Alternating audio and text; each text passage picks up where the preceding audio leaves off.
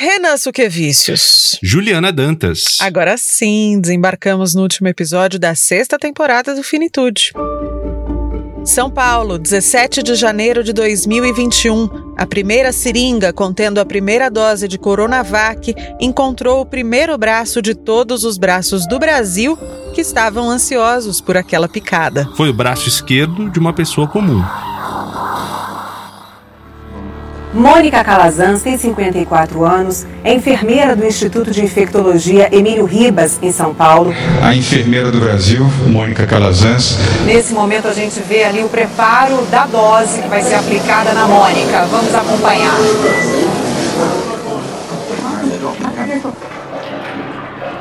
A enfermeira Mônica Calazans podia até ser desconhecida até então mas na verdade é tudo menos comum. Tão fora da curva quanto os quase 2 milhões e 600 mil profissionais de enfermagem que atuam em todo o Brasil a maioria como técnico. É claro que cada pecinha da engrenagem da saúde é fundamental para que tudo corra como deve correr.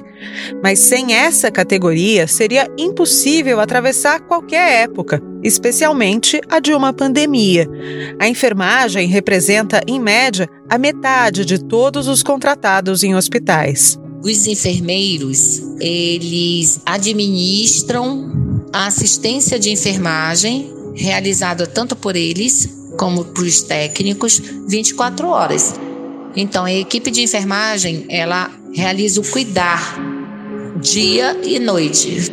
Se a equipe de enfermagem não tiver, nenhum outro profissional da multi consegue levar. Então, assim, a enfermagem é tudo, em todos os âmbitos: hospitalar, como ambulatorial, como educativo, como na vacina, então a enfermagem no mundo inteiro ela é importantíssima para cuidar do paciente.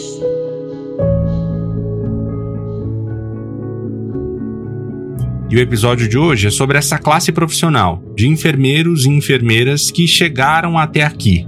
A segunda passagem de um ano pandêmico para o outro trabalhando para cuidar de pessoas e salvar vidas, inclusive as próprias. Nós convidamos duas enfermeiras e um enfermeiro para dividir com a gente o dia a dia de trabalho deles.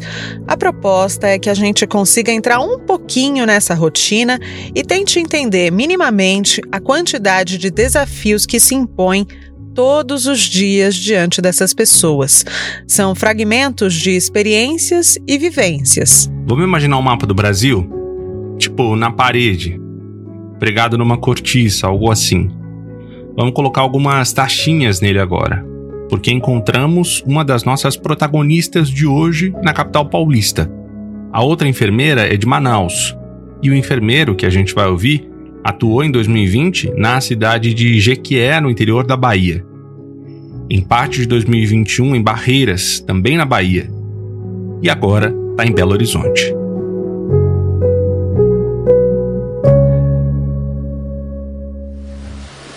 Este podcast é uma produção da Rádio Guarda-Chuva. Jornalismo para quem gosta de ouvir. Hoje é o dia de folga da mamãe, né? E a gente vai aprender com os livrinhos. Ah, pare! Isso, a bola. Ó, o balão. Olha o balão. Ah, caraca. É? E esse aqui é o carro. Isso, assim mesmo que o carro faz. E esse aqui? Qual que é? Esse é o a lua! Essa criança que está aí ensaiando as primeiras palavras nasceu apenas 11 dias após a Organização Mundial da Saúde decretar pandemia. O mundo todo atingido por um vírus altamente letal e a mãe dele, enfermeira, afastada do fronte, com um serzinho para chamar de seu, novinho e folha nos braços. Meu filho nasceu no dia 22 de março e foi bem ruim, porque o medo do desconhecido, de tudo que estava acontecendo, transformaram o meu puerpério na pior fase da minha vida. Eu não consigo me lembrar de quando isso foi tão ruim. A minha atuação como enfermeiro no pior momento da pandemia aconteceu em um hospital público no oeste da Bahia, onde nós tínhamos disponíveis 40 leitos para pacientes com Covid em unidade de terapia intensiva. E esses leitos, eles se apresentavam em quase todo esse período com 100% de ocupação. Sem dúvidas, um dos piores dias da pandemia foi quando nós perdemos, em um único plantão de 12 horas, cinco pacientes. Cinco pacientes foram a óbito, eram pacientes muito graves, que não tinham ainda esquema vacinal completo e se apresentavam com um grau de dependência muito grande e um grau de gravidade muito severo. E eu me preocupava muito, muito, muito com a minha família. Então, assim, é, eu ficava muito tempo no hospital. Então, praticamente só ficou eu num quarto, meu marido no outro quarto. Quando eu entrava, eu moro num apartamento, eu já ia direto para a área de serviço, já tirava toda a roupa, não falava com ninguém, separei meu, meu prato, meu talher, meu copo tudo que era utensílio meu, eu não, não compartilhava com ninguém da casa. E no meu condomínio também era assim, difícil, né? Porque todo mundo sabia que eu trabalhava no hospital, eu não entrava no elevador, eu subia pelas escadas, eu moro no primeiro andar. E, e assim eu ia vivendo. A gente se sentia até meio que discriminada pelas pessoas, porque todo mundo sabe lá que eu trabalho no hospital, mas também ajudei muita gente do meu condomínio. Meu condomínio tem muito, muito idoso, casal de idoso, então eles me chamavam toda hora. Então eu me expus bastante diante do vírus, mas graças a Deus eu passei pelo Covid, mas eu passei assim de uma forma fraca. Por sorte, o caso dela não foi grave mas consta nas estatísticas dos quase 60 mil profissionais de enfermagem que notificaram espontaneamente terem sido contaminados pelo coronavírus em todo o Brasil. E esse número deve ser ainda maior. Os últimos dados dão conta de que 871 enfermeiros e enfermeiras, infelizmente, perderam a vida por causa do coronavírus. As outras duas vozes que você vai ouvir aqui nesse episódio, na verdade você já começou a ouvir, né? São de pessoas que até agora conseguiram escapar da doença. Três seres humanos que não se conhecem, com três carreiras distintas, de lugares diferentes do Brasil. Em comum, o enfrentamento à Covid num país que não teve, em nenhum momento, uma diretriz única ou uma voz de comando nacional que visasse proteger a população. Pelo contrário. Meu nome é Magali Batista Marques Filgueira, sou enfermeira e tenho 32 anos. Ela é formada há quase 10 anos e trabalha há 8 no Hospital das Clínicas de São Paulo, o maior complexo hospitalar da América Latina. Meu nome é Matheus Rodrigues Martins, eu tenho 25 anos. Atualmente eu trabalho com pacientes oncológicos no contexto do transplante de medula óssea e hematologia. É, esses pacientes são pacientes adultos e pacientes pediátricos. Ele atua em Belo Horizonte, mas na pior fase da pandemia esteve no Oeste Baiano. Terminou a graduação em 2017. Meu nome é Sheila Fragoso Monteiro, sou enfermeira, tenho 54 anos e chefio a equipe de enfermagem da Fundação Secom Manaus Amazonas. A Fundação Secom é o Centro de Controle de Oncologia do Amazonas, um hospital estadual 100% SUS. A Sheila é a que tem mais tempo de serviço entre os três que a gente está ouvindo hoje. São mais de 30 anos de carreira. A gente quis saber como funciona a rotina de cada um deles, que atualmente até pode envolver Covid, mas nem sempre. Todos gravaram uma espécie de diário quando dava tempo, é, sobrou tempo, pra gente conseguir sentir um pouco dos bastidores e pelo menos por alguns minutos tentar se colocar minimamente no lugar deles.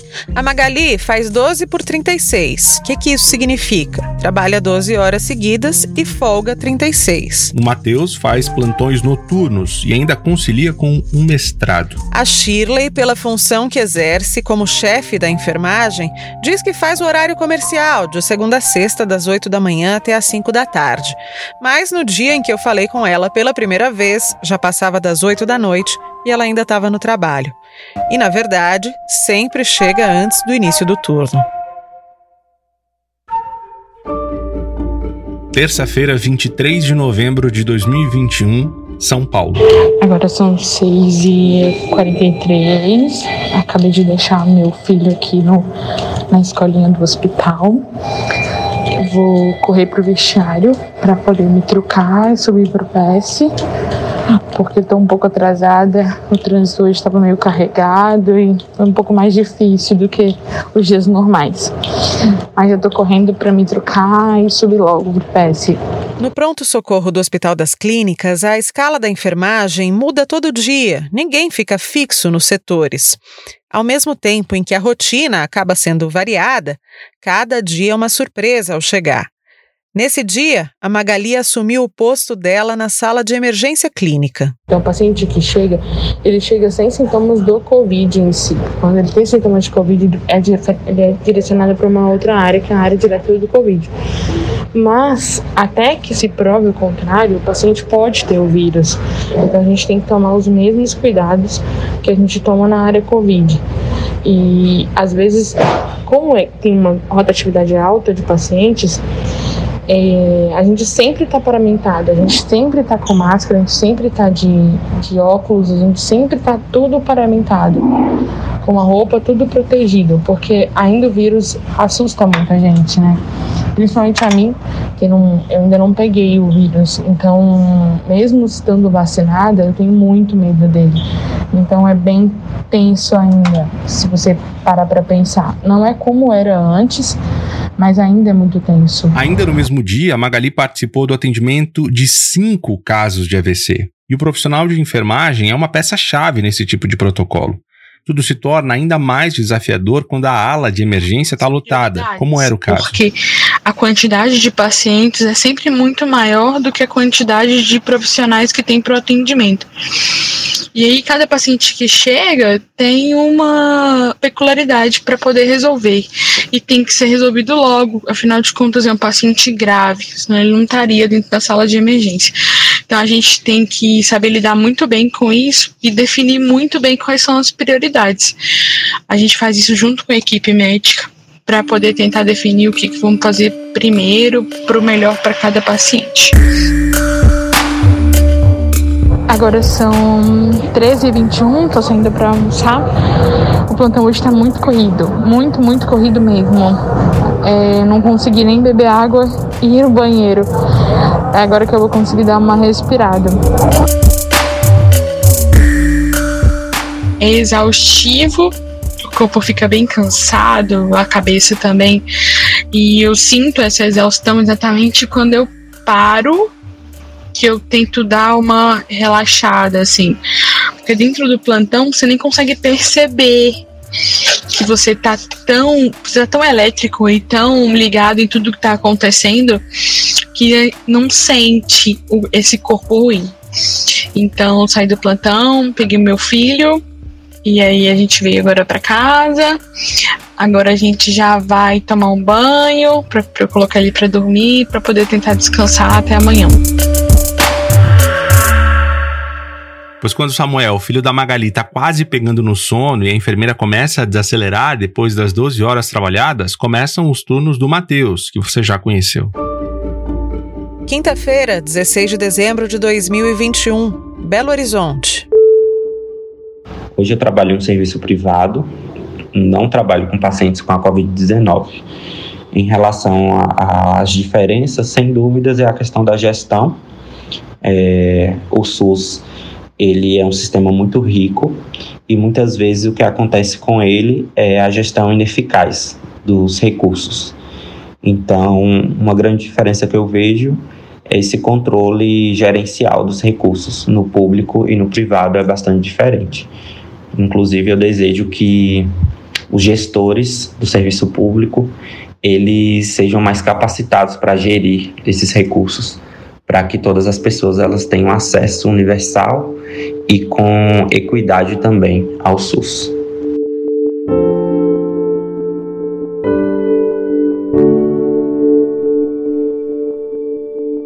Com certeza o desejo de ter feito enfermagem, ele veio pelo desejo de cuidar de pessoas, não apenas da sua doença ou do que essa doença pode causar, mas levando em consideração todo o contexto que a pessoa vive. É, a enfermagem é a única profissão que ela fica 24 horas beira-leito desse paciente, então nós conseguimos uma aproximação de forma diferenciada com o paciente, compreendendo todas as questões culturais, sociais que envolve o processo de adoecimento. E com isso nós conseguimos é, aplicar intervenções para prevenção e para tratamento também. Então, o que me levou foi o fato da enfermagem ser a profissão que mais está próxima ao paciente. E com isso nós conseguimos prestar um cuidado humanizado e centrado na pessoa e não na sua condição clínica apenas. Enquanto Matheus está terminando o plantão noturno, a Shirley está acordando por volta das 5 da manhã no fuso amazonense.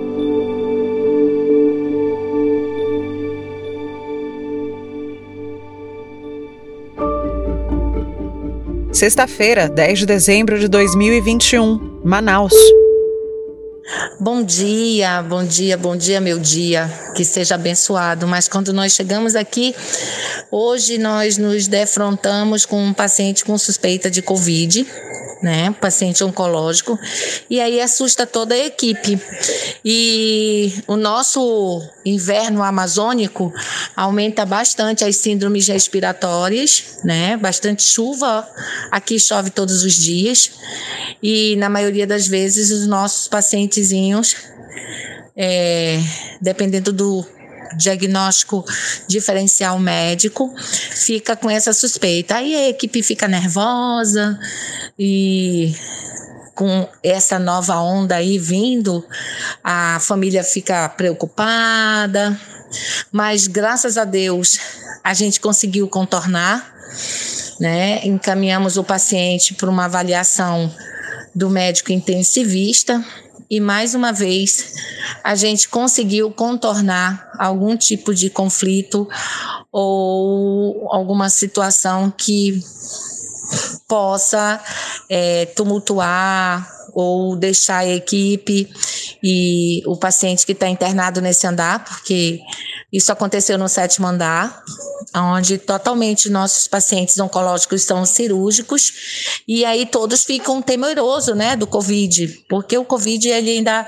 deixa assim a equipe, né, a situação é muito de muito medo. A boa notícia chegou logo depois.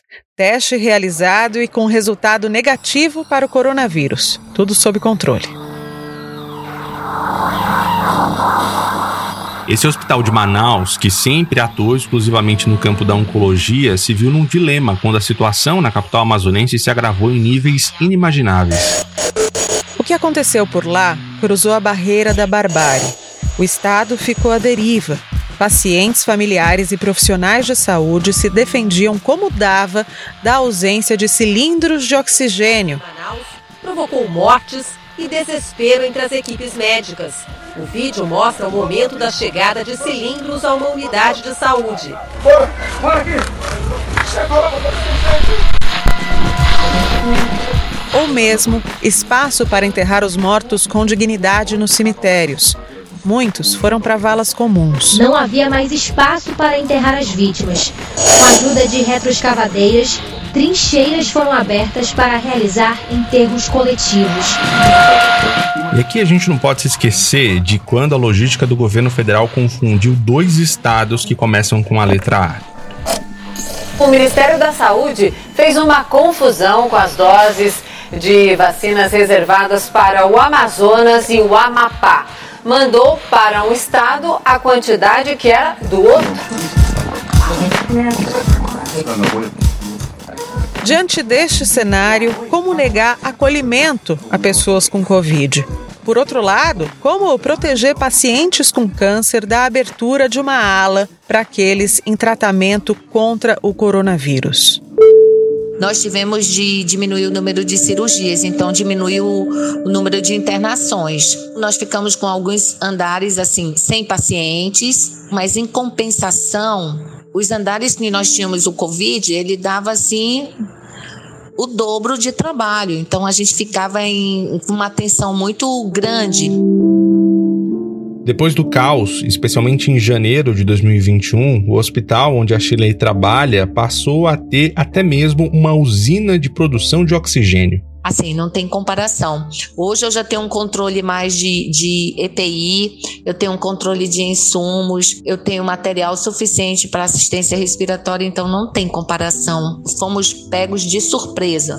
Hoje com 90, mais de 90 pacientes, eu não estou no corre-corre, que eu estaria com 40 pacientes internados. E se viesse mais uma onda, ela acredita que não teria tantos problemas, como aconteceu em janeiro de 2021. Porque hoje nós temos usina, hoje já estamos mais preparados, né?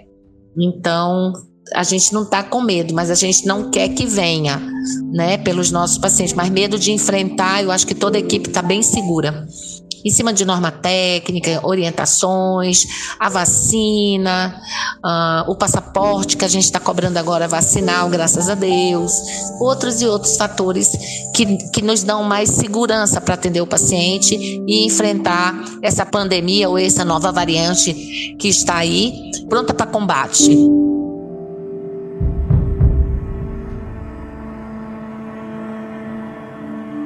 Na Bahia, nos momentos mais críticos, o Matheus trabalhou em hospitais em que os leitos que abrigavam pacientes com Covid estavam todos ocupados em praticamente 100% do tempo. Inclusive, tínhamos fila de espera de outros municípios para receber pacientes com a Covid-19. Tínhamos pouco tempo para preparar um leito quando esse leito ficava vago, porque a demanda estava muito grande de pacientes. Inclusive, esses pacientes que chegavam do, da região do interior da Bahia para esse hospital eram muitas vezes pacientes em estado grave que precisavam de suporte ventilatório invasivo logo na admissão dele na unidade de terapia intensiva. Então foi um momento muito crítico, é, onde alguns fatores contribuíram para uma exaustão no trabalho, como o dimensionamento de pessoal que ficou bastante apertado porque muitos profissionais eles foram afastados. E nós tivemos que suprir essas escalas, é, trabalhar com quantitativo de profissionais reduzidos, uma demanda grande de pacientes, pacientes graves que muitas vezes necessitavam de um cuidado muito minucioso. E com isso gera gerou na verdade uma sobrecarga de trabalho e consequências tanto para a assistência quanto também para a nossa saúde mental.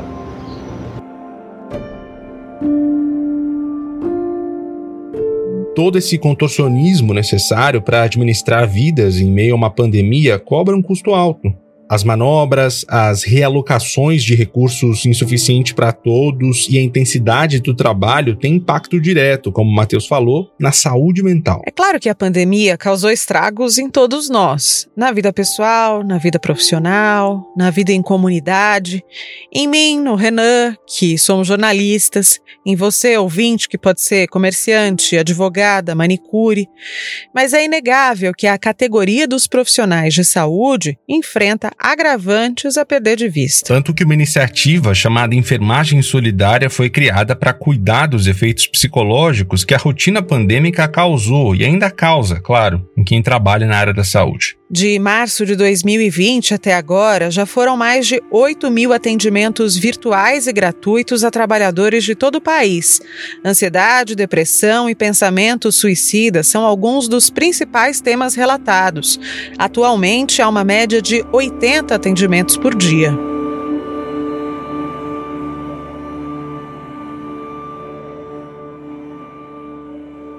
Durante os dias em que eu falei direto com a Magali, que trabalha no Hospital das Clínicas de São Paulo, ela me relatou plantões um pouco mais tranquilos no posto de classificação de risco, aquele em que é feita a ordem de prioridade de cada um que chega para ser atendido.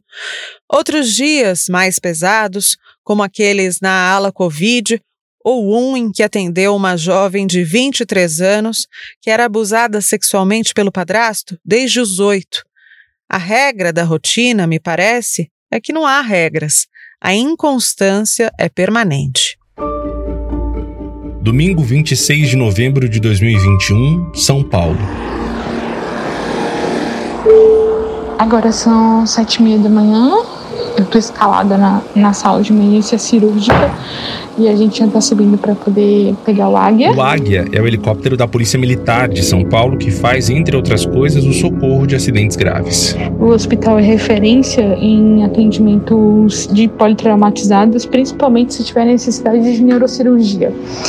E aí a gente tá subindo, parece que é uma vítima de carro versus poste.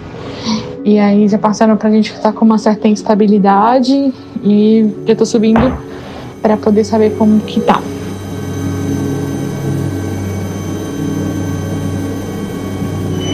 O atendimento do Águia sempre gera uma, uma adrenalina a mais, porque a gente sabe que se tá vindo de helicóptero é porque é uma vítima grave, com grande chance de instabilização, tanto na chegada da, da onde aconteceu o acidente até o hospital, quanto na chegada do heliponto até a sala de emergência.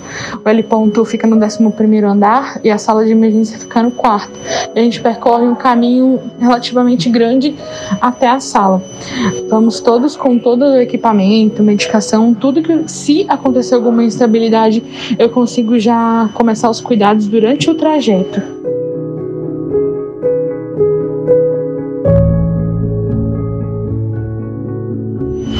Agora são 8h12. O paciente já está saindo da sala de emergência, indo para a tomografia, pra, que fica aqui no, no pronto-socorro mesmo, onde ele faz uma tomografia de corpo inteiro. A vítima está relativamente grave, mas não instável. Foi uma história de um jovem que bateu o carro e o amigo dele que estava com ele no carro morreu na hora. Isso é bem, é bem difícil, porque quando ele descobrir, e eles geralmente descobrem quando eles acordam, às vezes na sala de emergência mesmo ou na UTI, é um choque muito grande para eles. Agora são 10 e meia da manhã. Eu acabei de receber uma criança de 10 anos que caiu de bicicleta e machucou o queixo. Quando vem uma criança, é, vem sempre acompanhada de um pai ou de algum parente, é, eles ficam bastante ansiosos, é, eles querem saber tudo o que está acontecendo e a gente até permite enquanto dá, porque o hospital ele é referência de adulto e as crianças vêm de modo mais esporádico. Quando, mas quando a criança chega com a ansiedade dos pais, até gera uma ansiedade muito grande na gente também porque nós não somos nós atendemos a, as, as, crianças, mas a gente, eu não sou especialista em atendimento de criança, então é sempre um pouco mais difícil. Mas o, o menino está estável, tá tudo bem, ele só vai esperar agora para poder uma avaliação da cirurgia plástica para saber se vai precisar ou não de cirurgia.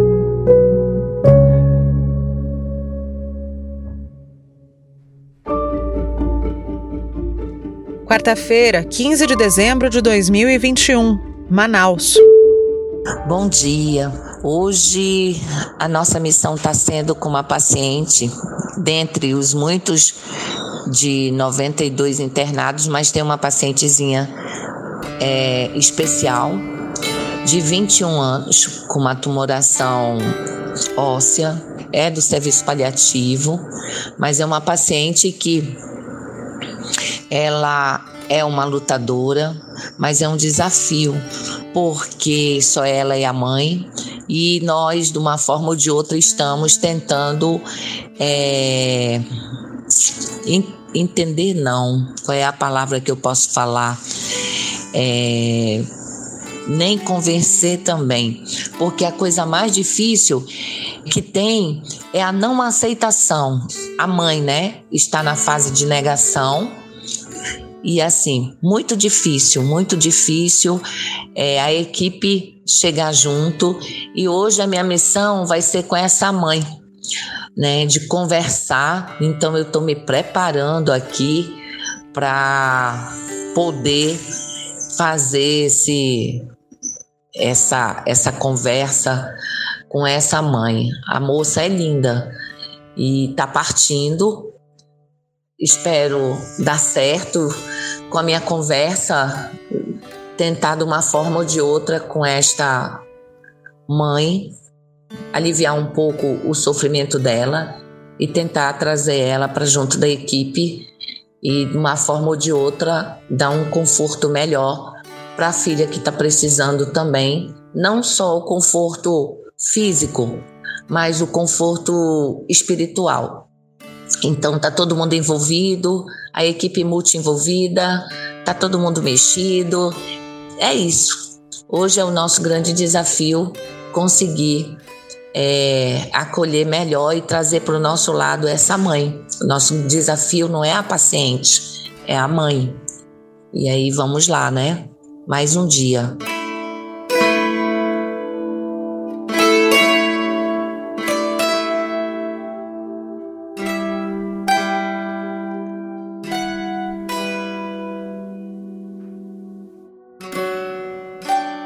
Uma das coisas que mais estão me chamando a atenção em cada relato é como todos eles incluem sempre os familiares nos cuidados. E também como, mesmo em meio à correria e a situações que para qualquer pessoa despreparada seria um desespero generalizado, eles todos conseguem notar as nuances, os temores dos pacientes, dos parentes mais próximos e como que isso faz diferença, né, Renan? A gente, como paciente, às vezes até pode se sentir mais um ou achar que as equipes estão vendo só mais um doente ali na frente, mas não é bem assim. Pelo menos não para a maioria. Eu aposto nisso. A Covid levou os profissionais, os pacientes e os familiares ao extremo, ao limite. Uma espécie de tsunami que não deixou quase nada em pé, mas com certeza deixou ali uma força evidente a da vocação. Você lembra que a Magali estava de licença maternidade quando a pandemia estourou? Ela voltou a trabalhar em agosto de 2020, quando o primeiro pico já tinha passado. Mas o que já era hábito para os colegas era novo para ela. E cada vez que havia um indício de que a curva de contágio voltaria a subir, era um temor diferente como quando chegou a segunda onda. Foi muito ruim, muito ruim mesmo. O hospital começou a fechar, todas as áreas começaram a virar UTI, o pronto-socorro virou UTI, que é onde eu trabalho um pronto-socorro, e uma UTI de pacientes muito graves, de pacientes muito difíceis. Era extremamente exaustivo trabalhar numa UTI Covid, porque além de, do trabalho, que era muito grande, o o, o sentimento era muito ruim, é, era muito pesado ficar ali. E aí ver o sofrimento daquelas pessoas é, sempre foi muito difícil, assim. Não existe não se envolver num momento assim, porque nós somos seres humanos e a gente imagina o nosso familiar ali, sabe, deitado na cama. Nunca vou me esquecer de um dia que eu tava dando plantão na sala de emergência e chegou um senhor de uns 50 e poucos anos e ele chegou com a equipe médica e de enfermagem e ele tava entubado e a equipe tava amarrou ele com fez a contenção dele no corpo inteiro e inclusive na cabeça dele. Assim, eles estavam segurando a cabeça dele. Eu me lembro que a enfermeira estava segurando a cabeça dele com o cotovelo, assim, para ele não mover a cabeça para não perder o tubo. E aquele paciente estava só com medicação para para ficar com a musculatura paralisada. Ele não estava com nenhum sedativo. Então ele poderia estar tá sentindo dor, sabe? Poderia não, ele estava assim sentindo dor, porque ele estava agitado por causa disso. Então quando eu vi aquela cena, eu imaginei um familiar meu naquele lugar, eu fiquei apavorada. E aí, não, meu instinto na hora foi chamar o médico e falar com ele: posso aplicar o sedativo para ele poder melhorar? E o paciente deu um suspiro quando entrou o sedativo e com um alívio, suspiro de alívio. Aquilo mexeu muito comigo. Eu saí da sala e para poder chorar porque aquilo foi muito difícil de ver. Assim, não é uma cena que aconteceram poucas vezes, aconteceram muitas vezes, sabe? Cenas bem difíceis. sabe, Renan, quando eu ouço um relato assim, e eu acho que a Magali conseguiu colocar a gente ali naquela cena, né? Acho que cada ouvinte também deve ter conseguido imaginar direitinho o local, como que ela descreve. É, eu, eu achei esse áudio forte, difícil mesmo de ser escutado. Inclusive, houve outros, até mais fortes, que a gente escolheu não colocar aqui, Mas eu acho que nesse caso a gente precisa se manter em contato com a realidade e lembrar que a pandemia não acabou. Vacinas, máscaras e distanciamento social ainda são a melhor combinação para a gente tentar sair disso logo. E tão cruel quanto o vírus é o negacionismo que a gente está mergulhado aqui no Brasil, né? Tanto por quem cuida quanto por quem é cuidado. A gente não precisava ter passado nem está passando por dores tão profundas quanto essas. Claro que existe o imponderável, né? O vírus, o desconhecido, o manejo de tudo. Mas é só a gente lembrar do que disse o epidemiologista Pedro Alau na CPI da Covid em junho de 2021.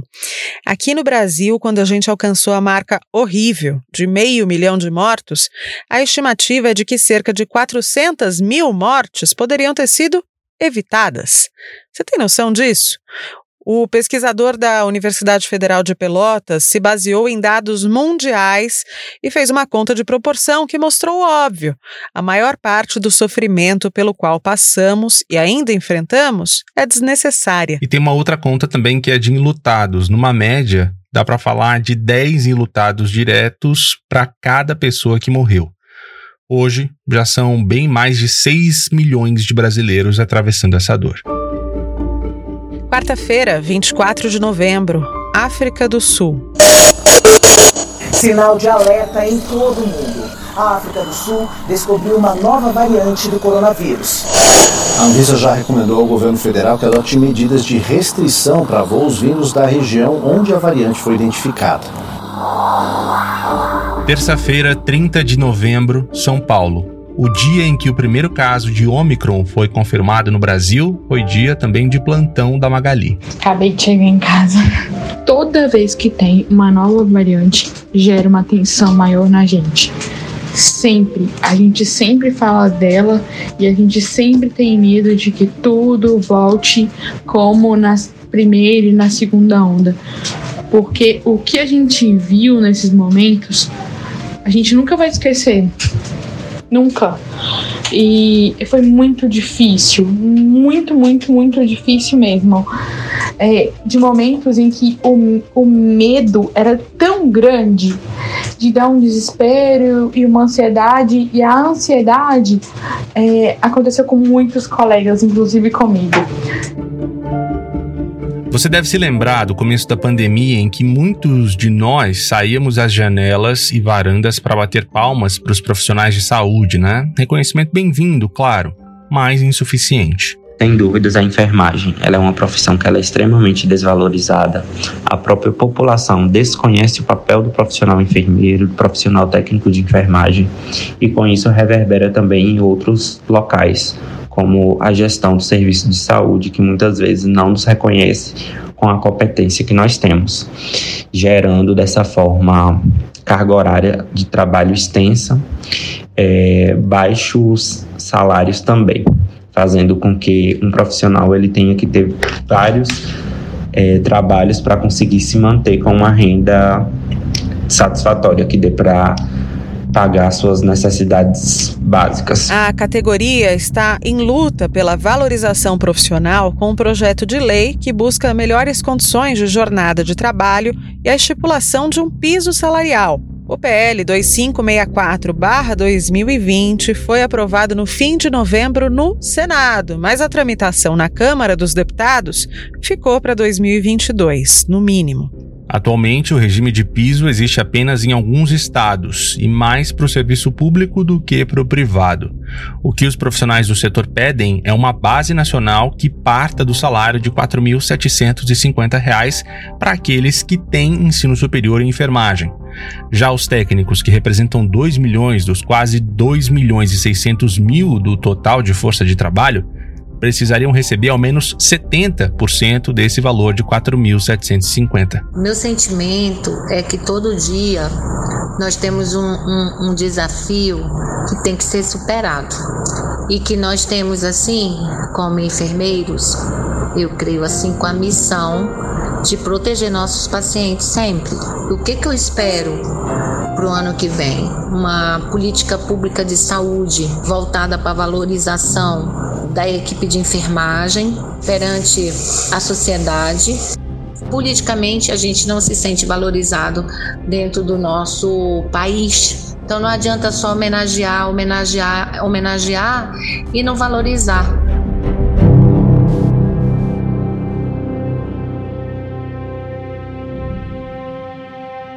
Nós chegamos ao fim de um segundo ano pandêmico mais cansados do que é comum para o mês de dezembro, né?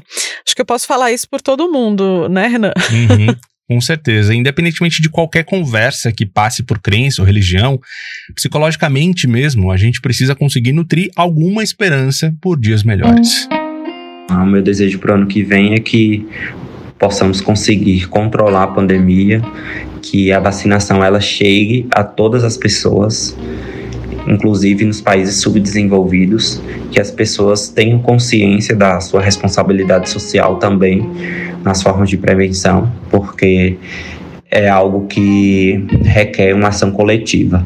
Não adianta uma ou duas pessoas se prevenirem, tomarem as vacinas se o restante não se prevenir também. Então é algo coletivo.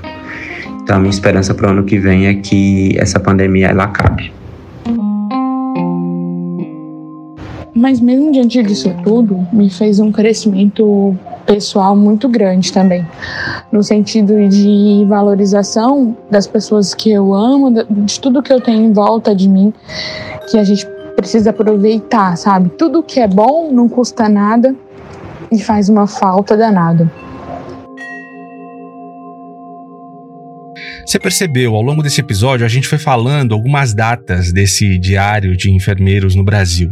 Narrados em partes de novembro e em partes de dezembro. E quantas coisas podem acontecer em tão pouco tempo, né? É, mas a gente está em pandemia há 21 meses, são quase dois anos.